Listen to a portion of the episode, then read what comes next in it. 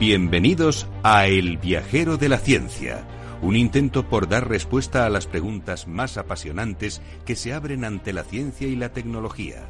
Un puente que nos transportará a miles de caminos, a miles de respuestas, pero ante todo a un sinnúmero de preguntas. ¿Te atreves a iniciar con nosotros la búsqueda?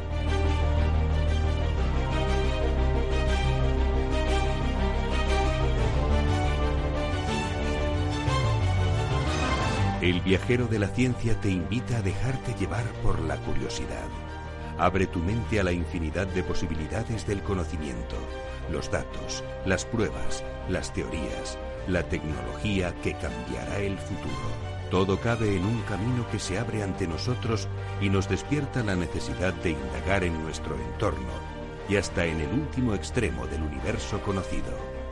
El viajero ya está en marcha. El viajero de la ciencia, Carlos Alameda.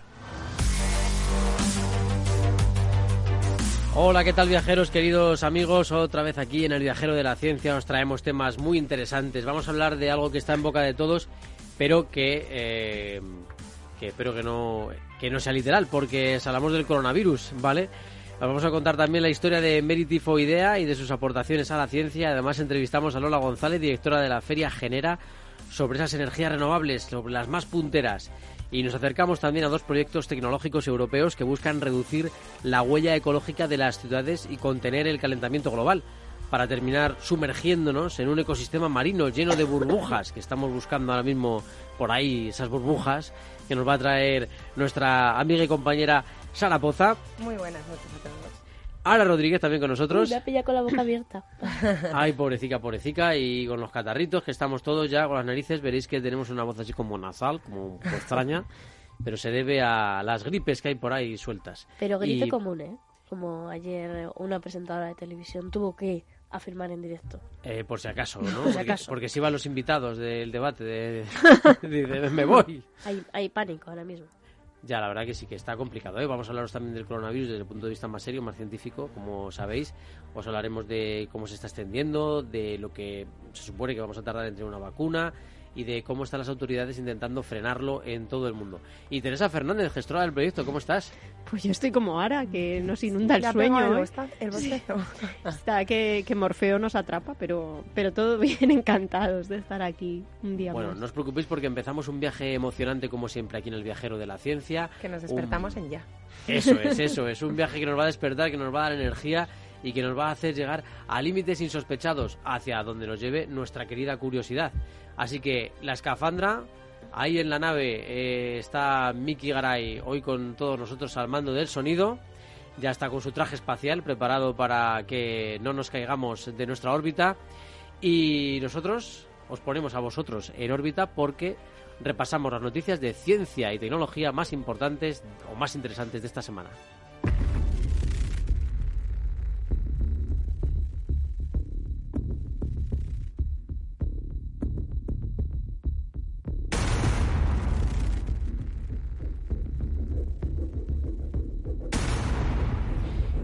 El 76% de los españoles han cambiado sus hábitos para luchar contra el cambio climático. España ocupa el octavo puesto mundial en el ranking de, de países donde sus ciudadanos han realizado cambios en su día a día para ser más responsables con el medio ambiente. Los países donde menos habitantes admiten haber hecho alguna modificación en su forma de consumir son Japón, Estados Unidos, Países Bajos y Rusia. Cifras de un estudio de Ipsos y el Foro Económico Mundial.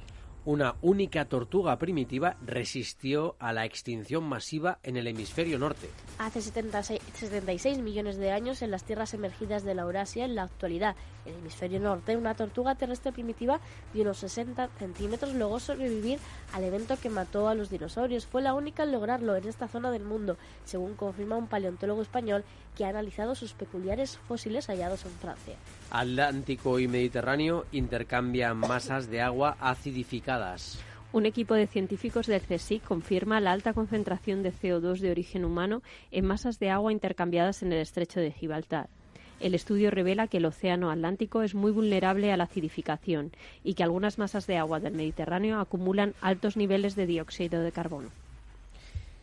Eh, efectivamente, y este tema la verdad que es que nos preocupa bastante, porque al final, eh, bueno, estamos viviendo una acidificación del océano enorme y el Mediterráneo es muy, muy sensible. El mapa más completo del genoma del cáncer abre la puerta a su detección preventiva. La revista Nature ha publicado 23 estudios sobre el genoma del cáncer. Entre los resultados se describe el catálogo de 38 tipos de tumor y la identificación de mutaciones años antes de que se produzca la enfermedad, lo que apunta hacia mejores diagnósticos y tratamientos. España ha formado parte de este proyecto. Obtienen por primera vez en España niobio y tántalo, el oro negro de los teléfonos móviles. Un equipo liderado por el CSIC ha desarrollado un procedimiento para recuperar estaño de una mina de la provincia de Orense y extraer de la escoria resultante dos de los metales que más valora la industria tecnológica por sus propiedades químicas, niobio y tántalo. Se trata de los primeros compuestos de esta materia prima sintetizada en España en la primera y única mina para extracción de toda Europa. Seguiremos esta noticia, bastante interesante. El entorno de Orce fue el Silicon Valley de la prehistoria. Los últimos estudios sobre los yacimientos de Orce en Granada desvelan que los primeros pobladores del continente europeo hace 1,4 millones de años desarrollaron técnicas innovadoras que no se volvieron a utilizar hasta 400.000 años después. En concreto, unas piedras talladas futuristas para la época denominadas esferoides. Nos vamos a ir a una feria que se llama Genera y que os va a encantar.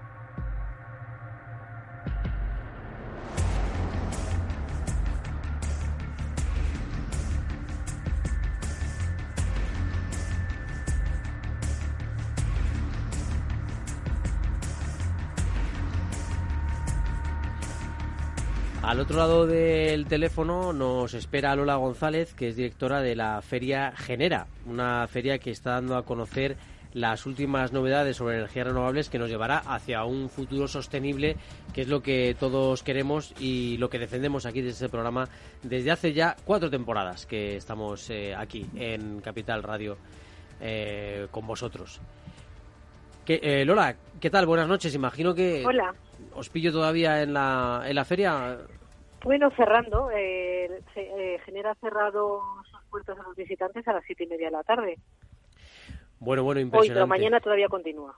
Pero los que estáis ahí al mando, ¿verdad? Siempre tenéis trabajo extra, hasta altas horas, supongo. Bueno, forma parte como, como el vuestro. Esto es un poco más flexible. Qué bonito es este mundo de la sostenibilidad y de las energías renovables y a veces que poco valorado, ¿verdad? Eh, ¿Cuánto estamos tardando en, en ver algo que, parece tan obvio? Sí, eh, verdad eh, lo que tú dices es, los que estamos un poco más eh, introducidos en este mundo, eh, sabemos mm, lo importante que esto además es fascinante por, porque se ve claramente cómo impacta la calidad de vida de las personas, ¿no? Y en cuanto a lo que dices, es verdad, pero también es cierto que, se- que hay una percepción cada vez mayor por parte de, las personas de la ciudadanía con respecto a que quieren vivir en un y unas ciudades que les permitan tener eh, pues salud y bienestar y son conscientes que el cambio climático y la contaminación eh, pues afecta de manera muy directa de manera que las energías renovables tienen un papel muy importante en esta en esta ecuación de, de mejora de la sostenibilidad.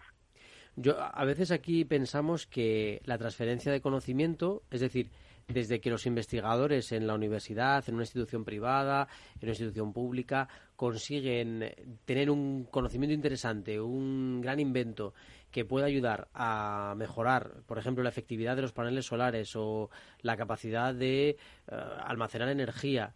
Parece como que esa transferencia tarda muchísimo en llegar al mercado, como que hay una serie de barreras. No, no sé cómo lo veis vosotros desde, Sí, desde esta feria. ah, la- bueno, eh, quizá eh, ha tardado un poco más en llegar al mercado porque bien es cierto que para que una tecnología que se desarrolla, por ejemplo, en el ámbito de la investigación o universitario, eh, sea incorporada por parte de las empresas y aplicada a nuestros entornos, eh, requiere que haya una inversión detrás y una apuesta por la misma. Y es verdad que esto también supone un marco regulatorio adecuado, una seguridad para el inversor, es decir, requiere unas, unas condiciones que no solamente sean eh, la de la propia voluntad por parte de las eh, empresas que las quieren implementar o de la universidad o del centro tecnológico que la está desarrollando. Pero estamos ahora en un momento muy adecuado para esto. Eh, y mm, esto, además, la ciudadanía pronto lo va a empezar a demandar mucho, porque si queremos, por ejemplo, tener una casa más sostenible, una casa que produzca energía por sí misma y que no tengamos que alimentar con nuestro bolsillo eh, continuamente, con además cuantiosas cantidades, eh, probablemente al mes, necesitaremos esas energías renovables. Si queremos tener un coche que contamine menos, también lo necesitaremos. Hay una especie de conciencia social, mm, pero mm, no sé, no sé si algo está fallando o quizá ahora ya por fin podamos decir que, que sí, que estamos avanzando decididamente y con paso firme hacia un futuro más sostenible.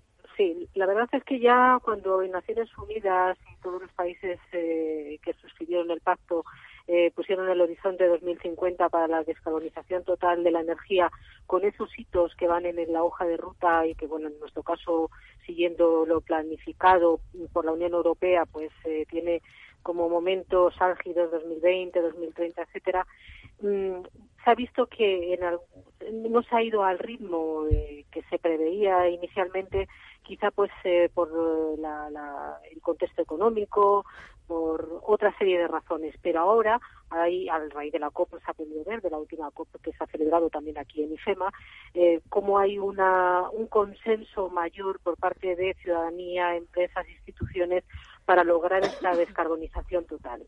Y eso, desde luego, va a meter una fuerza enorme a los planes y con ello a las inversiones y como tú decías al principio, eh, a, poner, no a recuperar, sino a empezar a situar a la ciudadanía en el centro de, todo este debate también en relación a la energía, a la energía renovable.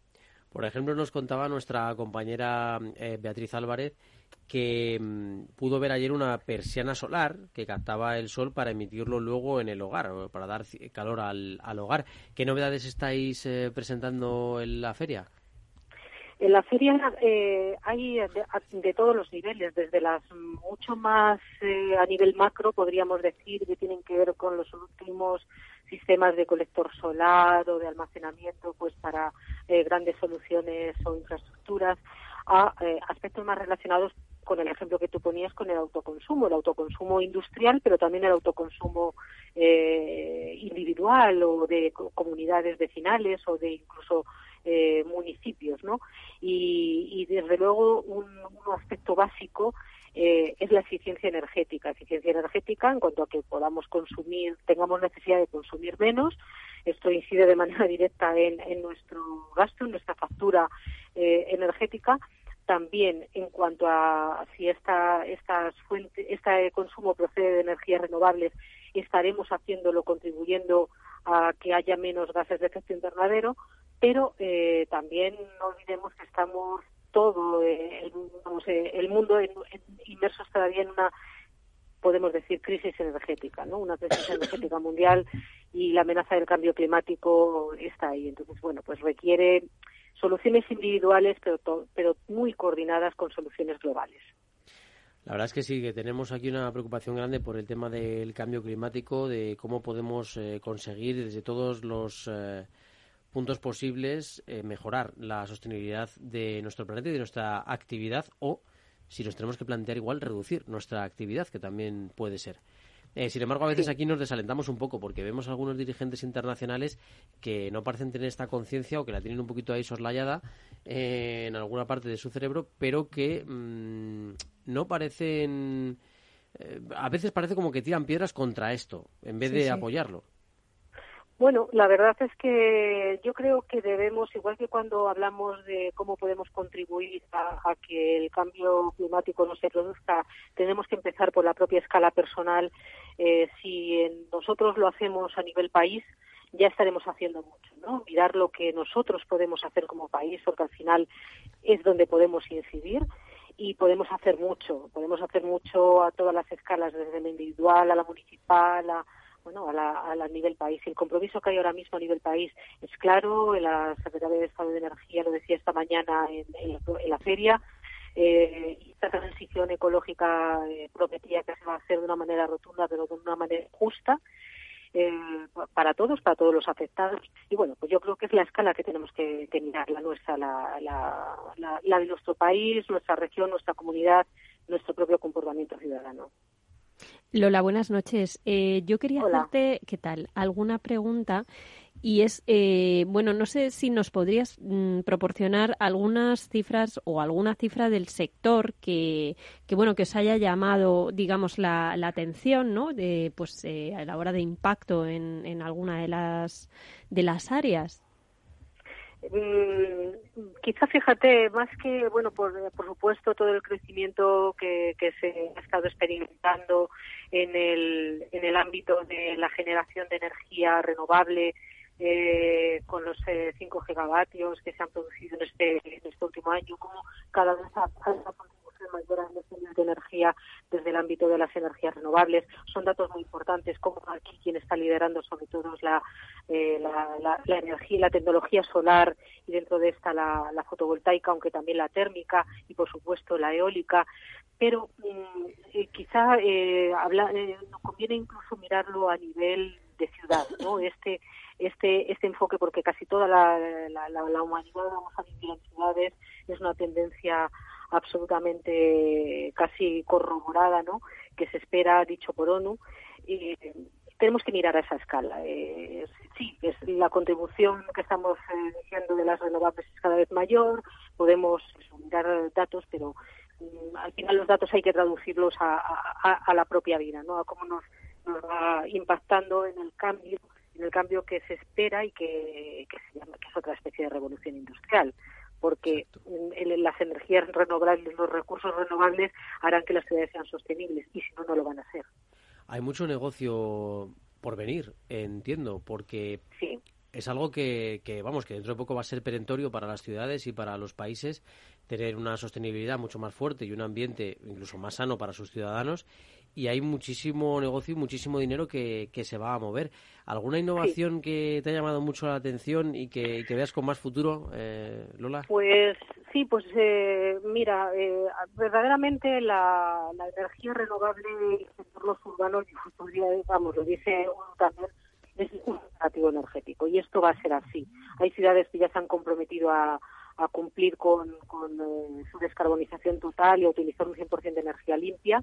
Mm, podemos citar Copenhague, por poner un ejemplo, pero luego a pequeña escala, ¿cómo se está produciendo esto? ¿Cómo se está consiguiendo? Pues a mí hay cosas que me parecen muy interesantes, como por ejemplo son los edificios de consumo casi nulo, eh, las casas eh, pasivas o las passive house, que también que son muy eficientes y que te garantizan un sistema de confort eh, muy elevado. Bueno, y va a ser los edificios de consumo casi nulo, se va a, se va a implementar de manera obligatoria en la edificación de los edificios de uso público dentro de nada.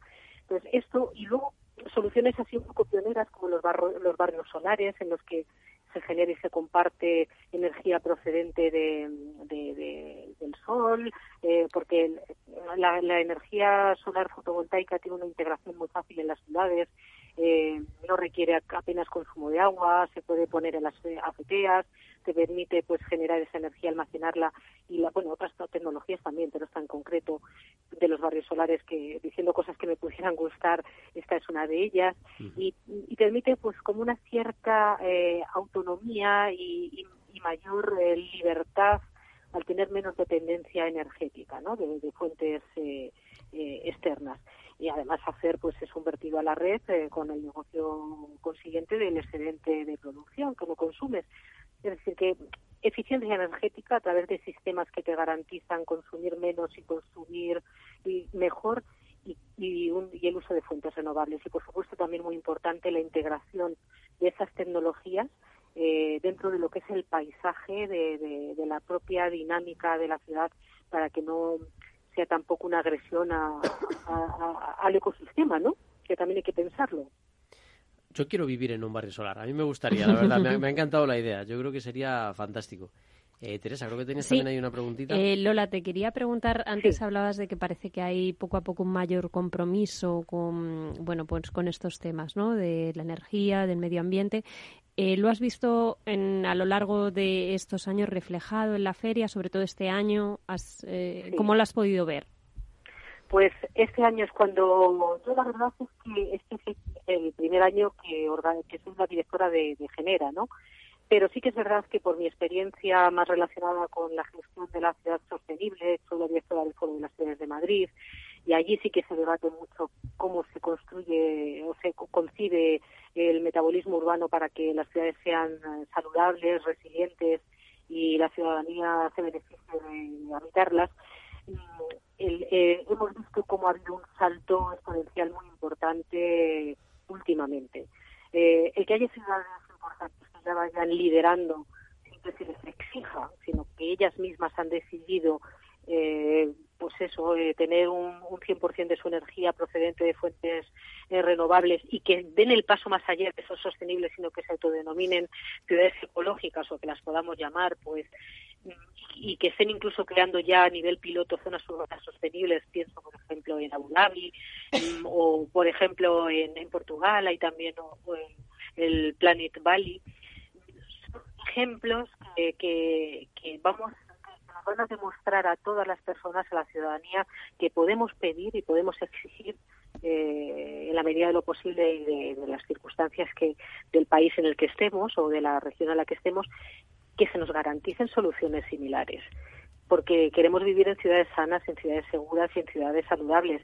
Y esto se está viendo ahora de manera mucho más rápida. Es verdad que, toda la Agenda 2030 está ayudando mucho a marcar hojas de ruta en este sentido y el compromiso de los gobiernos, al menos en, en Europa, pues bueno, lo, lo está impulsando. Y en España, muy claramente. Lola, pues te agradecemos muchísimo que hayas estado con nosotros en el Viajero de la Ciencia. Sabemos que ha sido un esfuerzo grande el que has hecho teniendo en cuenta la agenda apretada que tenéis ahora mismo en la Feria Genera y agradecerte mucho estas palabras y que sigáis ahí peleando y luchando para que tengamos un mundo un poquito más sostenible y las ciudades un poquito más sanas. Muchas gracias y a vosotros también porque hacéis una labor en este sentido muy encomiable. Gracias a ti, Lola.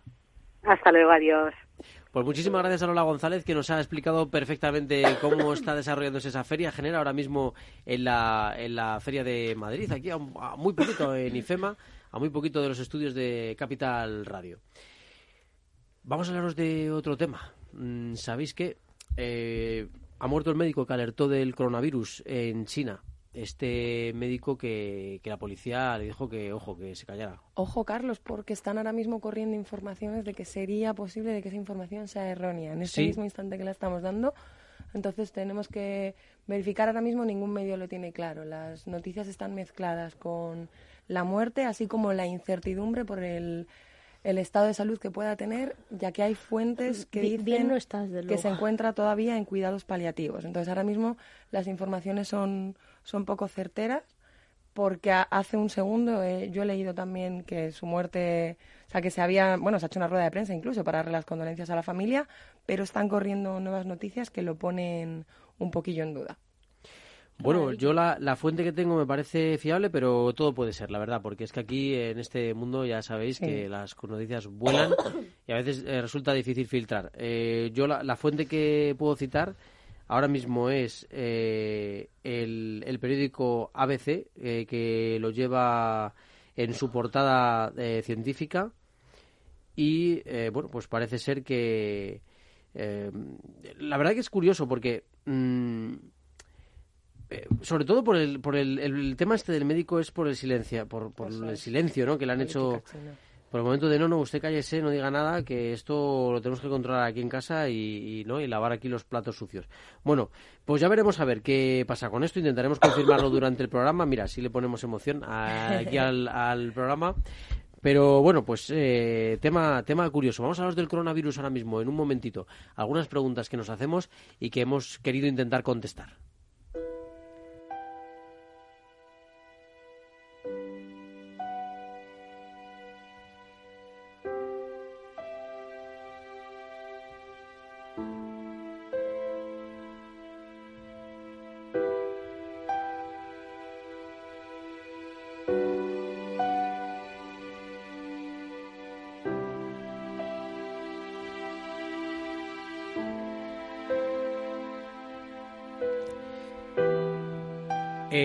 Coronavirus, ojo porque ya se está llevando a muchos infectados. Em, tenemos Actualmente, la última cifra que yo he leído, por lo menos 563 personas han fallecido por el coronavirus. Hay más de 28.000 personas infectadas.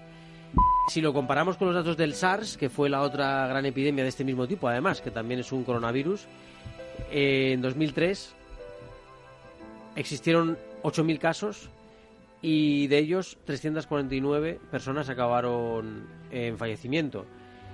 Es verdad que esta epidemia parece ser que es más fácil de detectar y de diagnosticar que el SARS, con lo cual ya veremos a ver. Lo que pasa es que hay una gran desconfianza porque las noticias que nos llegan de, China muchas veces, lamentablemente, no sabemos si son completamente ciertas o no. Si están dando las cifras que, están que son verdaderas o no. También es verdad que es difícil, porque esta enfermedad tiene 14 días de incubación en la que prácticamente los síntomas pues no, se notan en exceso. Pueden parecer un catarro común, normal, pero bueno, eh, puede resultar bastante difícil el, el dar con ello, ¿no? Así que es complicado, muy complicado. Ya, ya sabéis que las cifras de momento son las que son, pero podrían aumentar y no podemos estar seguros de casi nada en cuanto a las cifras. De lo que sí parece que la comunidad científica está más segura es de que se va a tardar en encontrar una vacuna y se va a tardar bastante. En concreto, hablan de más de un año y medio en generar una vacuna eh, totalmente efectiva. Hablan de totalmente efectiva, es decir, podríamos tener a lo mejor alguna vacuna que pudiera ayudar, eh, que pudiera paliar un poco el sufrimiento, pero de momento parece ser que para que haya una efectiva 100%, más de un año y medio. Las investigaciones, ¿en qué punto están? Pues eh, cientos de, laboratorios de todo el mundo están intentando hallar una cura en todos los lugares del mundo. Eh, hay algunos avances que nos dicen que el coronavirus utiliza el mismo mecanismo que el SARS para introducirse en las células, con lo cual si conocemos ese mecanismo por el que se introduce en las células, bueno, quizá podríamos llegar a frenarlo como se frenó en su día el SARS. Lo curioso también del coronavirus es la tasa de mortalidad. Actualmente un 2% de los infectados, aunque este porcentaje evidentemente puede aumentar eh, porque todavía es muy pronto para hacer una valoración global de, de, lo que está ocurriendo y además las cifras que tenemos son eh, cuanto menos todavía dudosas. Lo del tema del animal en el que se originó el, el coronavirus. Este ha dado también para muchas polémicas. Hemos oído de todo prácticamente. Bueno, a ver, es curioso, pero han salido imágenes también que parecen ser falsas de sopas de murciélago, de mercados en Indonesia que no son de China, en fin. Bueno, eh, parece ser, según los expertos, ahora escucharemos a uno, que los murciélagos tienen bastantes probabilidades. Y otros animales que se venden en mercados como el de Wuhan para consumir in situ, o sea, se consumen en ese momento. Pero bueno, como, como os digo, es una coincidencia con el SARS bastante curiosa. Riesgo de contagio en España. Dicen que es limitado, lo aseguró el Ministerio de Sanidad y eh, bueno, pues parece ser que el caso, por ejemplo, de los turistas alemanes que has conocido de cerca, ¿verdad, Sara Poza? Has estado a punto de... Efectivamente. no cerca, ¿eh? Bueno, eh, cenábamos en la isla de enfrente. Había agua de por medio. En Tenerife y comentábamos, bueno, que un poco en, modo de chanza dentro de la frialdad que puede permitir una cosa así, ¿no? Comentábamos, bueno, que si nos enterábamos que había llegado el virus a España, pues que nos quedábamos en las islas. Mientras consultábamos los medios de comunicación y veíamos que hacía unas horas el primer detectado en España había sido el lago Mera. Entonces, claro, en ese momento no supimos muy bien si quedarnos en la isla o seguirnos en ese momento. La, teoría se cayó, ¿no? Totalmente. Pero bueno, dicho esto, y fuera de bromillas. Bueno, menos mal. Y la verdad que, bueno, que es un tema interesante y curioso porque estos eh, cinco compañeros, bueno, pues convivieron un tiempo y en principio parecía que podían haber estado infectados los cinco, finalmente uno es el infectado, eh, con lo cual mm, nos da, nos da a entender que es verdad que es muy viral, que es muy agresivo este coronavirus, pero que, bueno, pues dentro de lo que cabe, incluso puedes mm, haber convivido con una persona bastante cercanamente y no haberlo cogido. De los españoles que vinieron desde Wuhan, parece que tampoco ninguno está, está afectado. Eh, con lo cual, bueno, pues estamos de momento tranquilos, aunque ya veremos, ¿eh? porque hay un mapas por ahí de, de la enfermedad, de cómo se extiende, etcétera, y dan un poquito de miedo porque es muy rápido. Vamos a escuchar a un experto, al virólogo Juan Aillón Barasoain, perdonad que lo diga así despacito, pero no quería equivocarme, director del área de Medicina Preventiva y Salud Pública de la Universidad de Burgos, nuestros amigos de la Universidad de Burgos, a los que saludamos desde aquí, a su unidad de cultura científica que siempre nos trae materiales interesantes. Mm, vamos a ver lo que nos cuenta porque veréis que es muy interesante, sobre todo por el peligro que supone que se haya originado precisamente en el continente asiático y precisamente en el gigante, en China. China, por su, el, volumen de población que tiene, eh, el volumen de población todavía muy cercana a, los animales que tiene, y por su situación geográfica, porque está en una, en una, zona en la que confluyen también muchísimos animales que migran, fundamentalmente aves, muchísimos murciélagos que son reservorios de, de gran parte de estos virus. Bueno, pues China es un sitio caliente donde muchas veces esos virus van a pasar de animales a hombres. ¿no?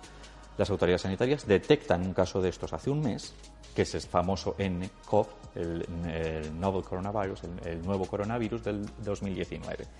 Em, y empiezan a desarrollar todos los em, protocolos que están establecidos a partir de todo lo que sucedió con SARS y luego con MERS. Em, en este caso es muy interesante recalcar las diferencias grandes que ha habido con la, la, actuación de las autoridades chinas con respecto a lo que pasó hace 20 años. Porque frente a la opacidad que se denunció desde la comunidad internacional entonces, con el SARS, ahora estamos viviendo un momento de colaboración y de transparencia casi absoluta y un deseo eh, con medidas tan drásticas como puede ser poner en cuarentena casi 40 millones de personas em, por contener la cosa hacerlo bien y mostrar a la comunidad eh, internacional que son fiables, eh, cosa que estuvo durante una temporada en, en, duda con lo de SARS y todo eso. Y esa es la situación en la que estamos ahora. A día de hoy hay unos pocos miles de infectados em, confirmados por las autoridades chinas. Eh, en torno a 200, 300 muertes probablemente ahora mismo.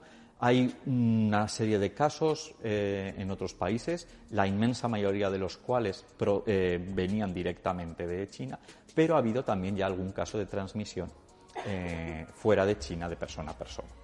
Bueno, pues hasta ahí lo que nos comentaba nuestro virólogo experto. En ese momento todavía no había 500 muertos, todavía no había 28.000 infectados. Y bueno, la verdad es que es curiosa la, visión de cómo se puede llegar a extender esta mm, enfermedad. Nos vamos a ir en nada al portal de la tecnología, no sin antes pasarnos por eh, Perú un momentito, porque eh, nos ha saludado uno de nuestros seguidores, Paul, que nos saluda desde Perú. Y gracias, te damos Hola, Paul, muchísimas gracias, Paul, nos hace. porque, nos, porque hables con, con nosotros. Em, pues nada, ponemos un poquito de musiquita y entramos en un nuevo portal.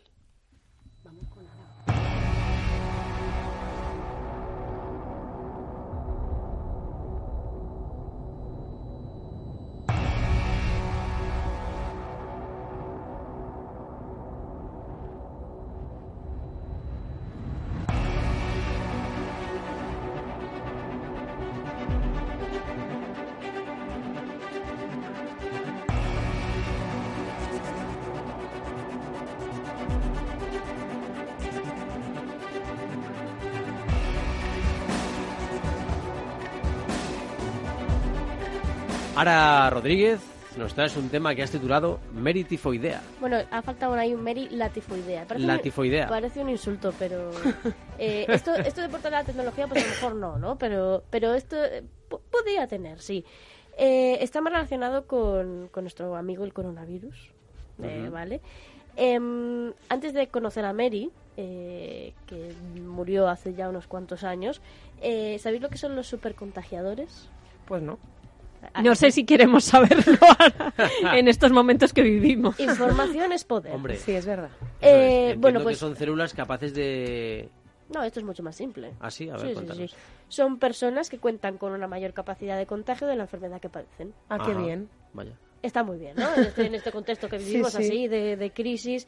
Eh, además, eh, hay una peculiaridad con los supercontagiadores, que es que pueden desarrollar la enfermedad o no. Es decir, ellos tienen el agente patógeno, pueden eh, pasar esa enfermedad eh, y durante ese proceso de incubación contagiar a mucha gente o nunca desarrollar la enfermedad y contagiar a gente durante toda su vida. Pues Sara se curioso, está- porque te Sara se está limpiando las manos. Sara se está poniendo nervios. Sara lleva- nos, ha, nos ha presentado un eh, líquido Un gel. que todavía no sabemos de dónde ha salido, probablemente de algún laboratorio, eh, no sé si del doctor Bacterio, pero está ahí Un líquido presente desinfectante. y huele muy bien, ¿eh? La Huele, huele, huele muy bien. Huele muy bien. Bueno, pues eh, obviamente el coronavirus, nuestro coronavirus, que no, no tiene nombre propio, por cierto. Están buscando todavía un nombre para. Sí, porque le han puesto un nuevo coronavirus, pero por cierto, ¿no te habrás comprado eso en AliExpress? No, Ah, no, he leído al respecto esta mañana. No obstante, tampoco debemos, no, que no que cunda el pánico al respecto de esas compras. Exactamente. Bueno, pues el coronavirus tiene ya su primer supercontagiador, que es un hombre que ha contagiado ya a 16 sanitarios eh, en, en, su- el, en el tramo en que ha incubado la, la enfermedad, cuando la R, la R2 suele ser la ratio estándar, es de efectivamente R2. Cada persona contagiará a dos personas en, su, en, el- en su periodo de incubación. Es un poco más alta que la del MERS, el famoso MERS, y un poquito más bajita que la del SARS. Así que bueno, está, está en la media de, de lo que suele ser común. Pero bueno, esta persona pues ha decidido contagiar a 16 eh, trabajadores sanitarios. Vamos, que, que no sé si alguien se quiere acercar a ¿no? Eh, bu- bueno, Complicado. mm, ellos no lo saben, ellos no lo saben, pero, pero sí que lo han identificado. ¿Por qué pasa esto? Bueno, pues lo llevan estudiando durante muchos años eh, y no han encontrado una razón eh, fija de por qué hay alguna persona que es súper contagiadora. Sí que han encontrado como un, un patrón, que es que son personas que tienen un sistema inmunitario débil y por lo tanto tienen mayor carga viral pero eso tampoco explicaría por qué contagian a más, a más personas. Bueno, están todavía estudiándolo porque, claro, eh, no es que haya muchos supercontagiadores, no pueden estudiarlos eh, en un, en un eh, análisis científico eh, más grande. Y bueno, en esta historia eh, me puse a mirar quién había sido el mayor o la mayor supercontagiadora de la historia. Y la tenemos, es Mary la tifoidea. Le- Mary la tifoidea. Y fijaos si, si fue, si su caso fue dramático que el nombre ya se ha asociado. Es Mary la tifoidea, es conocida en la comunidad científica y es que durante el 1900 y 1909 contagió a 51 personas eh, del tifus. Ella nunca desarrolló la enfermedad en su vida, eh, a lo largo de su vida, ya murió muchos, años más tarde de un infarto de corazón. Eh. Y la mayor parte de las personas a las que contagió terminaron falleciendo de efectivamente de las fiebres tifoideas. Es increíble, ¿eh? La verdad que es alucinante porque que ya no lo llegara a desarrollar, etcétera. También por la época, eh, bueno, pues eh, se han Está es- todo el mundo aquí tosiendo, estamos pues todos estamos tosiendo. asustados, ¿sabes?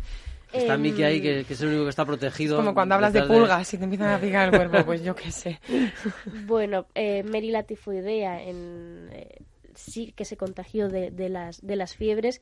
Efectivamente, nunca las desarrolló, pero el problema era su, su trabajo. Eso fue lo que, eh, aparte de que era súper contagiadora y que no desarrolló la enfermedad, por lo tanto no tenía los datos necesarios como para saber que era un peligro potencial para la, la gente que le rodeaba, es que ella era cocinera Uf, y además tenía problemas de higiene, vamos a decirlo de una forma sutil. ¿no se había sacado el carnet de manipuladora de alimentos? Exactamente. ¿Qué pasó? Pues que casi todos los que trabajaban con ella, o para los que trabajaba ella, porque servía en casas de, de familias ricas, terminaban contagiados del, del tifus.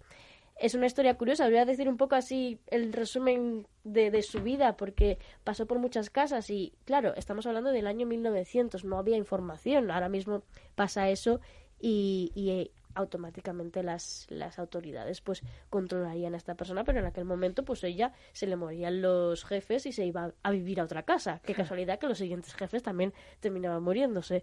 Bueno, pues eh, ¿qué pasó a qué le pasó a Mary? Mary trabajaba en Nueva York, en, en casas de familias eh, pudientes, eh, en Manhattan. Y bueno, pues empezó a trabajar en, en una casa y al poco tiempo de empezar ella, la lavandera pues se murió de fiebres tifoideas y, y bueno, pues eh, la, la familia decidió eh, cerrar la casa porque el, el tifus es una enfermedad altamente contagiosa y ella se fue a trabajar a casa de un abogado. Y los ocho miembros de la familia del abogado terminaron contagiados efectivamente de, de tifus. Eh, luego trabajó en otra casa en la que vivían 11 personas, 10 de las 11 terminaron eh, eh, eh, contagiados de, del tifus y así siguió casa tras casa, familia tras familia durante otras cinco familias. Bueno, pues pasaron los años y, y, la fiebre del tifus ya no era tan común en aquel momento y ya empezó a trabajar en otra casa de una familia y la hija pequeña enfermó de fiebres tifoideas, terminó falleciendo. Entonces la familia decidió contratar a un investigador especializado en, en temas de medicina a, ver de dónde había eh, contagiado, dónde se había contagiado la niña, porque era muy improbable que hubiese tenido contacto con alguien eh, de fiebres tifoideas. Y bueno, pues el, el, investigador descubrió que había alguien en la casa a la que se le habían muerto todos los jefes durante muchos años anteriores. Eh, y bueno, pues tiro del hilo y llegó hasta Mary, la, la tifoidea. Entonces, en aquel momento se, se decidió, esto se elevó a las autoridades en aquel momento y, le obligaron a dejar de trabajar como cocinera en, en casas porque era, era un peligro para la sociedad. Mary decidió, bueno, pues yo no puedo ser cocinera y no trabajar en cocinas, eh, me dedico a la lavandería. En aquel momento las lavanderías de que recibían la ropa de, de grandes eh, comercios e instituciones. Pero ¿qué pasaba? Que se ganaba menos dinero eh, siendo lavandera que siendo cocinera. Entonces, bueno, pues con los años decidí, bueno, esto ya se ha pasado y, y volvió. Volvió a ser cocinera de otra familia y qué sorpresa. La familia también se contagió y la mitad murieron. En este caso ya las autoridades estaban sobre aviso, entonces se encerraron a Mary, la tifoidea, en un centro médico el resto de su vida y murió a los años de un infarto de corazón, pero nunca desarrolló la enfermedad del tifus eh, pero sí contagió a mucha gente en su, en su paso por, por, bueno, pues, por la sociedad de, de Nueva York. Qué historia, es que me estaba imaginando el típico panel de habitación de detective en el que están apareciendo las fotos de las víctimas y hay un reguero ahí, ¿no? De hilos que van de una ciudad a otra, de una familia a otra con un además curiosamente adineradas eh, estas claro, familias. esto era, esto era el tema de, de, la familia que decidió contratar al abogado o sea al abogado al investigador. Eh, partían de la base que el tifus ya estaba asociado a estamentos de la sociedad muy bajos porque bueno pues vivían hacinados en con condiciones de higiene mínimas y esas cosas. Eh, entonces qué había pasado dónde había se había metido la niña para que para que se contagiase del esto es guion de película total, Yo, cuando cuando lo leí dije ¿por qué no se ha hecho una película claro, de claro. tifoidea? O sea, y que finalmente la acusan de homicidio involuntario absoluto la pobre, claro. la pobre el papel eh, quieras que no o sea evidentemente no, puedes eh, penalizar a una persona por... Claro, el, problema fue cuando la condenaron a no trabajar otra vez. En, ya, y que volvió, ahí sí que era consciente. Ahí sí que se podría haber hablado de homicidio involuntario. Bueno, de hecho ahí después la encerraron de por vida eh, por peligro público. O sea, eh, la mujer era un, peligro con, con, patas. Qué curioso. Así que bueno, pues esta es Mary la tifoidea. Menudo personaje que nos has traído, la verdad que para hacer un, capítulo de la historia con, ella.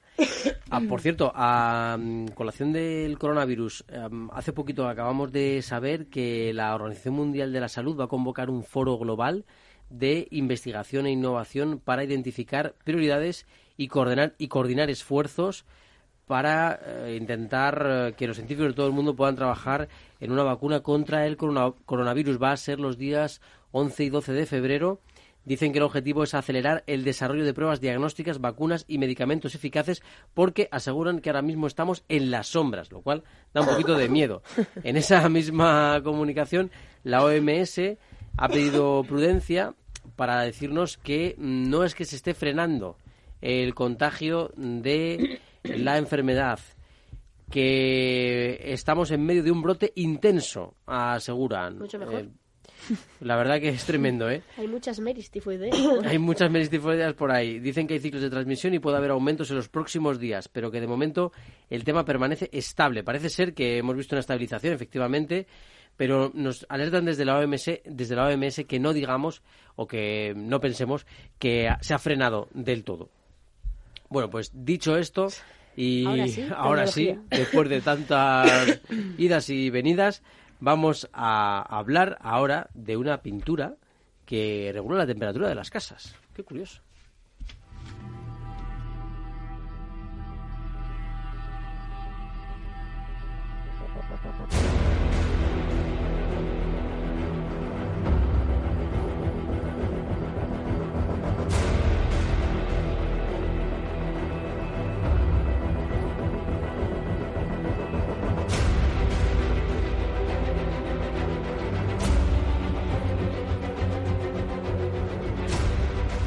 Qué interesante esta pintura que regula la temperatura de las casas y al parecer también tiene la capacidad de limpiar el aire. Teresa Fernández, has estado buceando por ese artículo científico en el que nos han explicado que esta pintura puede ser una de esas eh, materias, de esos materiales que nos ayuden a reducir las emisiones de CO2 y ahorrar energía, justo lo que hablábamos también con eh, Lola eh, González cuando hemos comentado el tema de la Feria Genera. Pues efectivamente, Carlos, la verdad es que vengo a hablar no de una pintura, de dos, de, son dos proyectos europeos de dos pinturas distintas. Una, efectivamente, es como tú decías, es termorreguladora y el otro, eh, pues bueno, eh, va un poco más en la línea de, de, acabar un poco con los agentes contaminantes, ¿no? De purificar el aire. Vamos con la primera. Eh, está dentro de un proyecto que se llama Enerpaint, liderado por la Universidad de Liverpool se trata de una pintura termorreguladora que puede absorber y liberar el calor dentro de los edificios de ladrillo, manteniendo las habitaciones calientes eh, cuando sea necesario y aprovechando pues, el exceso de energía. Esta pintura podría usarse como forma de aislamiento para aumentar la eficiencia energética en casas antiguas, sobre todo. ¿Cómo funciona esta pintura? Bueno, pues lo que hace es recoger el calor que producen los radiadores e incluso las personas a lo largo del día y lo libera por la noche, que es cuando bueno pues se apagan las calderas y eh, bueno pues con la intención de ahorrar esa energía. ¿Cómo se consigue el efecto calórico? Pues el efecto calórico eh, viene dado a través de los aditivos de estas pinturas, eh, que son los llamados materiales de cambio de fase, parafinas, hidratos de sal y ácidos grasos. Estos materiales de, cambio de fase tienen la ventaja de que tienen un coste eh, bastante bajo y que pueden eh, almacenar grandes cantidades de energía térmica, además de, de cambiar de estado, de sólido a líquido o viceversa, sin alterar su propia temperatura.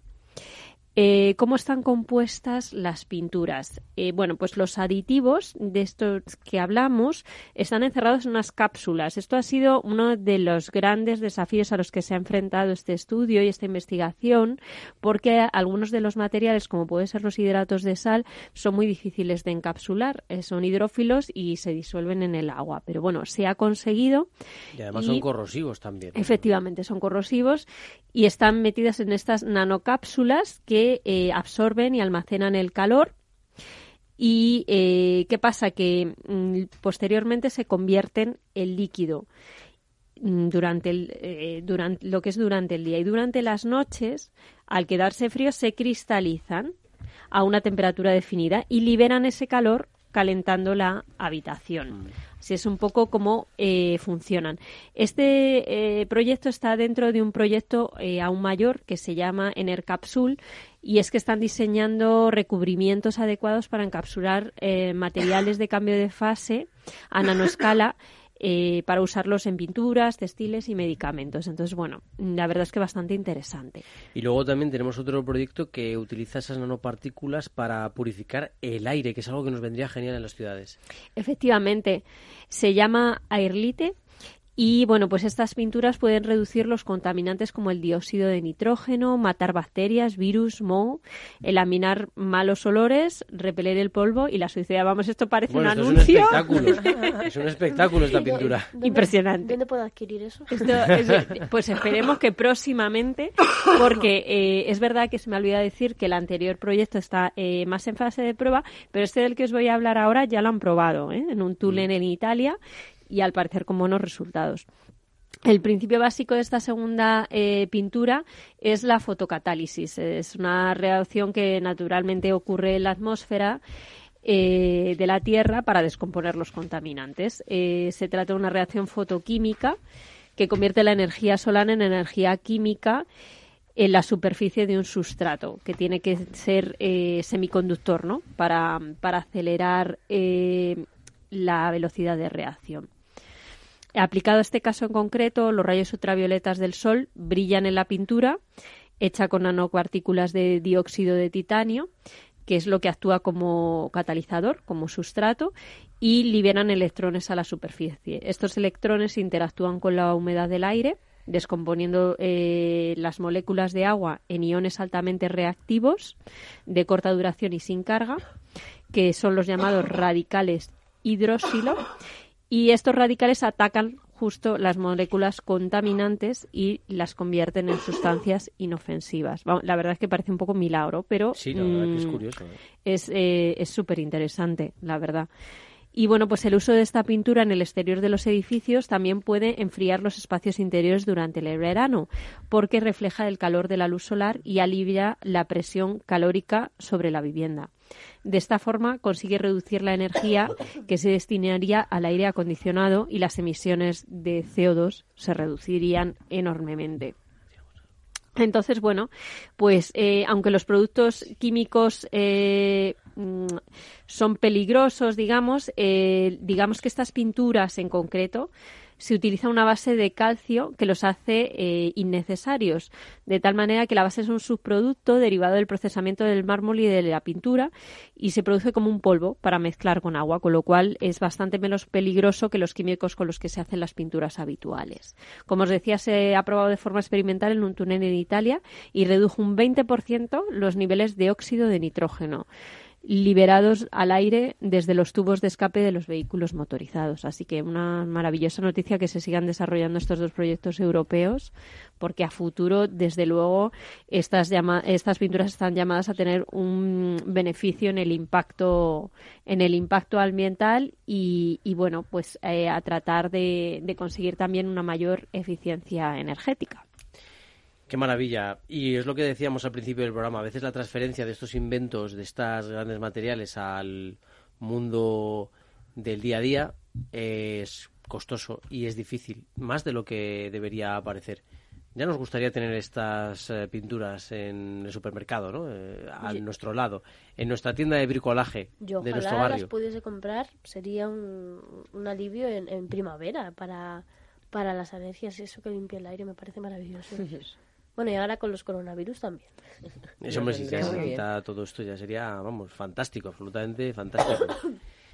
Em, y además que yo creo que es que se pueden hacer muchísimas cosas. Eh, porque si esto se consigue solo con, con, una pintura, si solo una pintura ha conseguido reducir un 20%, pues si ya además el coche ya tiene una tecnología suficientemente potente para emitir mucho menos eh, que, se una a ese 20% que reduce la pintura, ya tendremos una cifra muchísimo, muchísimo mejor y mucho más sana, porque actualmente la verdad es que nuestras ciudades no lo son. Y son em, ciudades prácticamente tóxicas eh, y tenemos que tener mucho cuidado porque no lo estamos eh, viviendo como algo tan cercano, pero en realidad quizás sea más peligroso que el coronavirus el hecho de que nuestras ciudades estén tan contaminadas, tan fuertemente contaminadas. Nos hemos quedado casi sin tiempo para hablar de la cueva. Bueno, lo podemos Perdón, de la cueva, de la, de la, del fondo marino. Lo podemos dejar en intriga. Le podemos decir a los oyentes que se imaginen cómo sería pues bucear, bueno, esto es un poco absurdo, ¿no? Pero bucear en un vaso con una pastilla efervescente. O bucear en una piscina de champán, un poco más exótico. Oye, pero debe ser bonito eso. me imagino? A Bob Esponja. ¿A Bob Esponja? bueno, pues podría ser. Al final, el, el, ecosistema marino que se genera podría ser tan peculiar como Bob Esponja y compañía. Un día, un día hablaremos de la casa de Bob Esponja existe. Eh, ¿Así? ¿Ah, claro. Piñas debajo del mar. Eh, bueno, las piñas no. Digo, la región donde vive Bob Esponja. Es la ah, más contaminada del océano. Ay, pues podemos hablar el próximo día de ello, que pues seguro que viene muy al caso. Aprovechando los ecosistemas marinos que vamos a ver cómo se ven afectados por grandes cantidades de CO2 y en qué nos puede ayudar científicamente todo eso, pues aprovechamos y que nos traiga ahora Bob Esponja, a Patricio y a quien haga falta aquí. Ojalá, pues- ojalá viviese Patricio allí. pues para el próximo programa ya sabéis que vamos a hablar de esos fondos marinos, de esas burbujas que nos hemos dejado hoy un poquito a medias, pero el próximo programa os hablaremos de ello. Aquí en El Viajero de la Ciencia, ya sabéis, vuestro programa favorito de ciencia y tecnología en Capital Radio Business. Para seguir nuestros contenidos, ya sabes que puedes eh, seguirnos en las redes sociales. Si buscas el viajero de la ciencia, estamos en Facebook, también en Twitter, arroba viajerociencia, en capitalradio.es y en tus aplicaciones favoritas para descargar podcast. También nos puedes enviar un audio. Porfa, envíanoslo. Al WhatsApp 687050600. Pero di que es para el viajero de la ciencia y que lo que único que te mueve es la curiosidad. Entonces ya. Esa es la contraseña. Sales en directo.